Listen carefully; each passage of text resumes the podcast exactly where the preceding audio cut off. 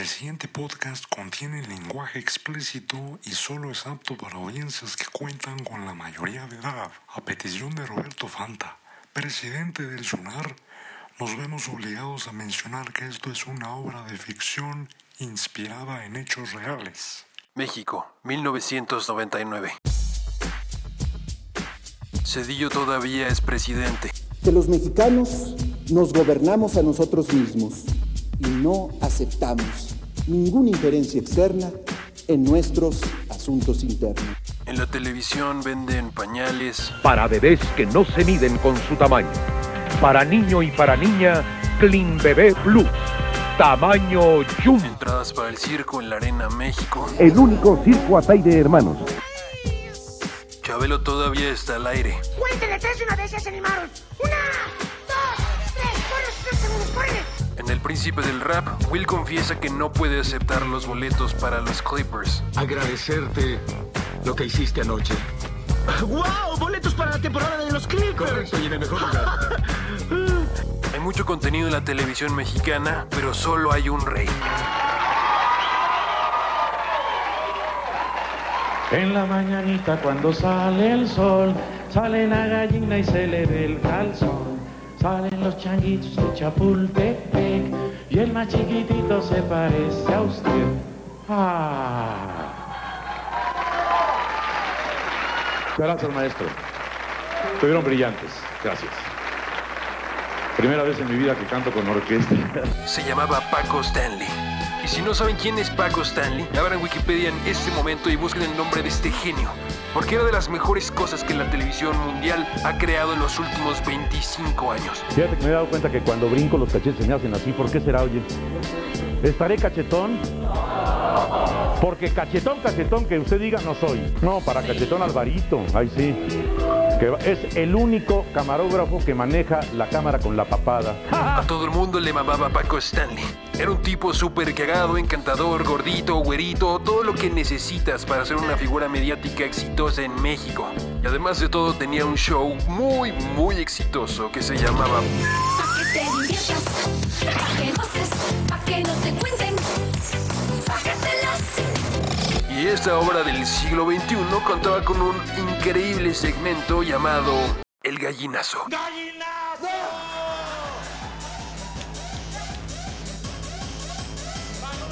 El gallinazo, por si no saben, es un baile milenario pasado de generación en generación por la familia Besares, en el que actúas como gallina, haces sentadillas, lagartijas, tiras tu bolsa de cocaína y en general te diviertes mucho.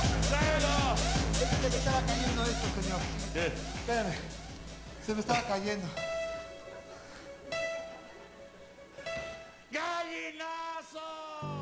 Este baile lo hacía el sidekick de Paco, un hombre llamado Mario Besares. Mayito. Paco y Mayito reinaban la televisión mexicana.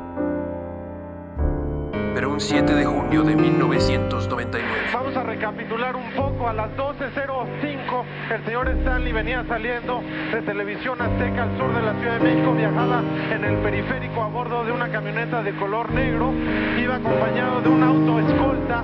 Eh, de pronto, a la altura de San Jerónimo, un individuo que aparentemente viajaba en un, vehículo de color gris, Jetta, portaba una metralleta y disparó una ráfaga de la misma hacia el vehículo donde viajaba el señor Stanley. El señor Stanley murió instantáneamente.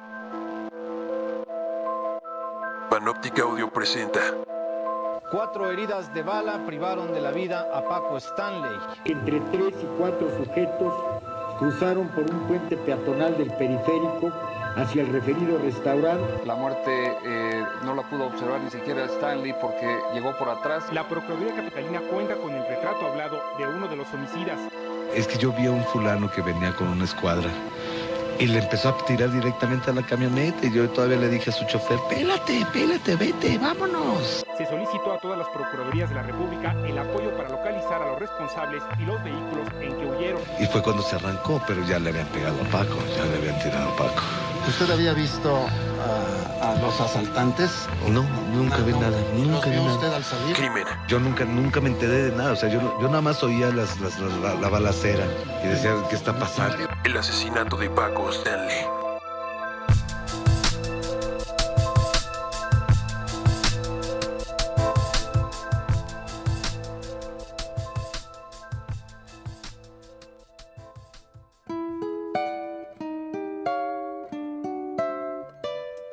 Es 1997 y escucho por primera vez esta canción de Luis Miguel, La Gloria Eres Tú. La Gloria Eres Tú es un excelente sencillo, parte del clásico y transformativo álbum para el sol, Romances. Pero la gloria de México en los noventas no solo es de Luis Miguel, es también de la televisión mexicana.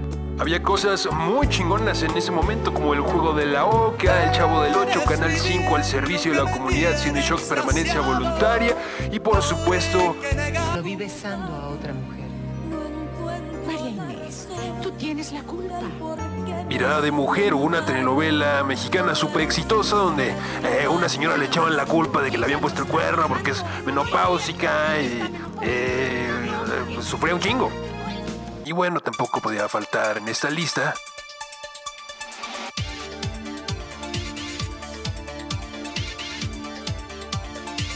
Mobile Suit Gundam Wing.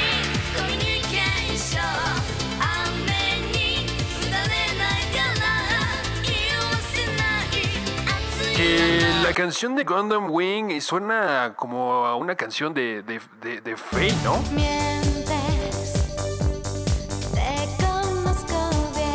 Que bueno, bueno, bueno, o sea, eh, eso, eso que tiene que ver con Luis Miguel en 1997 y que tiene que ver con Paco Stanley. Bueno, para explicarlo tenemos que movernos a 2020. Y han pasado 21 años desde uno de los sucesos que cambiaron la historia del país para siempre, el asesinato de Paco Stanley. Mi nombre es Francisco Carmona y llevo años obsesionado con Paco. De hecho, fui despedido del diario del Sol de Tlanepantla por nunca cerrar la investigación de lo que yo considero uno de los misterios más grandes del México reinado por el Sol. Pero antes de revisitar ese día en junio de 1999, tenemos que saber quién era Paco Stanley. Francisco Jorge D'Artagnan Stanley nació un día como hoy, 3 de julio, pero de 1942. Pocos conocen el brevario cultural de Francisco Jorge D'Artagnan Stanley, pero Paco cursó la licenciatura de Derecho en la UNAM, obtuvo el grado de maestro en letras, cursó los estudios de psicología, mercadotecnia y publicidad al mismo tiempo y se ganó el apodo de El Vegas. Además fue considerado uno de los aprendices más brillantes de Nelson Vargas, ganando el campeonato estatal Morsas de la Universidad de Michigan en Atlanta, 1972.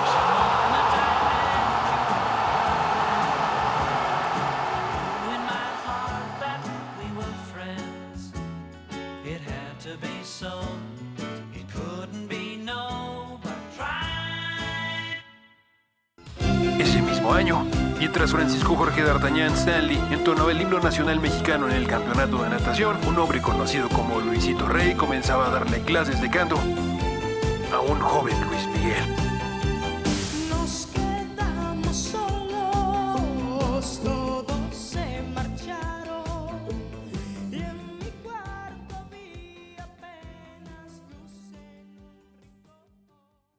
Paco Stanley fue uno de los prodigios de la televisión mexicana, con más de 130 mil créditos bajo el brazo, entre ellos La Carabina de Ambrosio, Nuestra Gente, divertidísimo, La Hora Nacional con Ronald McDonald, ándale, una tras otra, y por supuesto, La Joya de la Corona.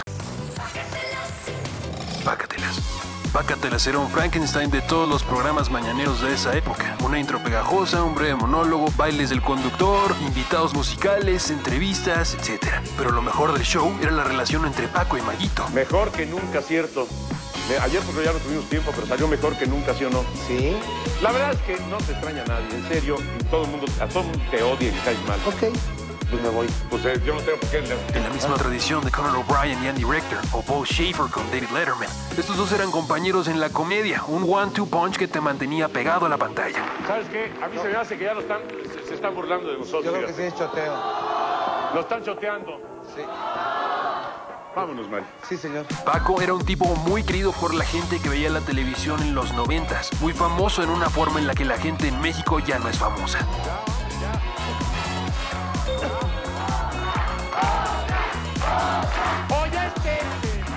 Una personalidad encantadora, te hacía reír, bailar, cantar y nadie imaginaba la vida oculta de este carismático personaje.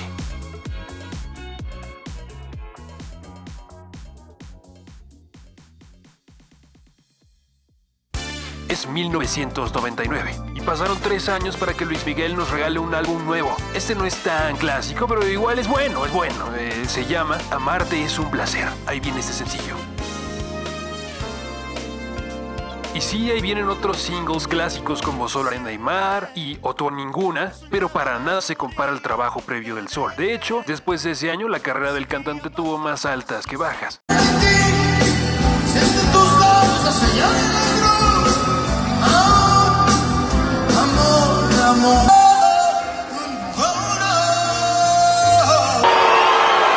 Dicen que la distancia es el olvido. ¿Cómo es posible que un artista con discos de doble platino y el récord de mayor número de presentaciones consecutivas, 30 en el Auditorio Nacional, no volviera a tener un material discográfico tan exitoso como el de su juventud? ¿Por qué Luis Miguel dejó de ser tan exitoso? ¿Por qué eventualmente se volvió un gordo borracho? Muy triste para que me regresen mi dinero, de verdad. Iba a venir el 29, voy a vender los boletos. Borracho, mm, drogado, se subió el cierre en el escenario. No, es un asco. Ah, Se salió varias veces, no se sabe las letras de las canciones.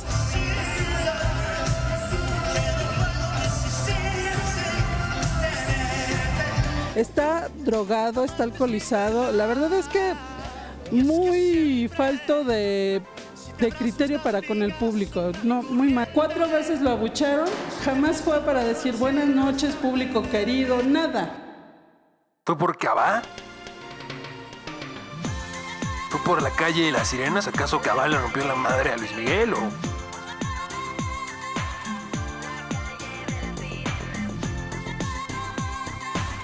¿O hay algo más sucediendo aquí? Hay una conspiración en contra del sol.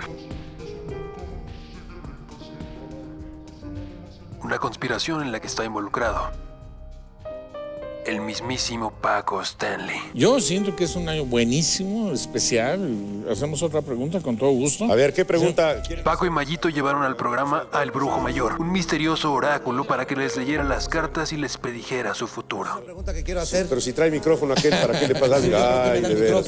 Ay, de veras, mi querido Tlaconete. A ver, Mario. Paco manda a llamar a Mayito. Llamar a Mario. Bueno, a ver. ¿qué Una pregunta. Sí. ¿Cómo va a ir este año, señor? Aquí nos damos cuenta que la relación entre estos dos íconos de la comedia no es tan perfecta como pensamos. A ver, ¿Me sacando va, tres. me va a dar aire el señor Stanley? Vamos a ver cómo, cómo funciona. Es un contenido muy cagado, pero ni todo el profético conocimiento del brujo. Me parece que nos pusimos de acuerdo. está muy bien, sí. Viene trabajo, viene dinero, viene éxito, lógico. Esto es- están saliendo así, ¿eh? Pudo predecir lo que ocurriría días después. Cuando salga una mala, pues la decimos también. Pues sí. A ver, que me toque a mí, a ver qué pasa. Saliendo de grabar el programa mañanero, una tras otra, Paco y Mayito se dirigen al mítico charco de las ranas a degustar un delicioso desayuno, unos taquitos en la mañana. Terminando de comer, Mario Besares recibe una llamada y se retira al baño, alegando que los alimentos le habían hecho daño.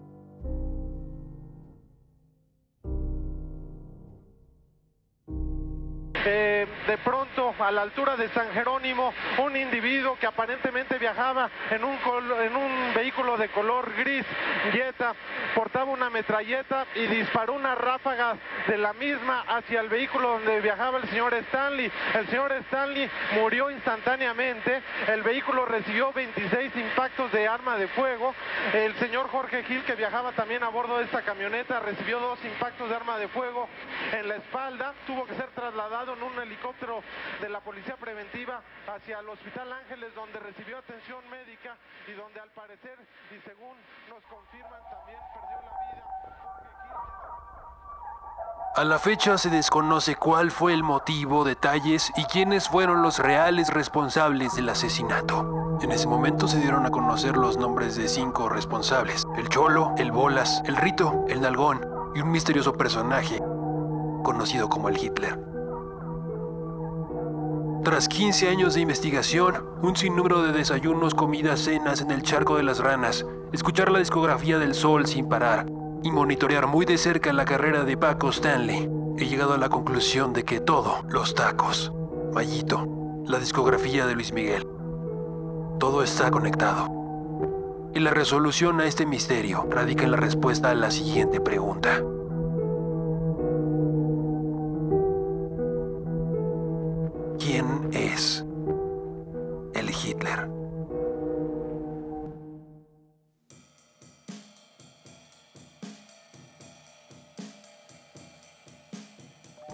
Es una producción de Panoptic Audio.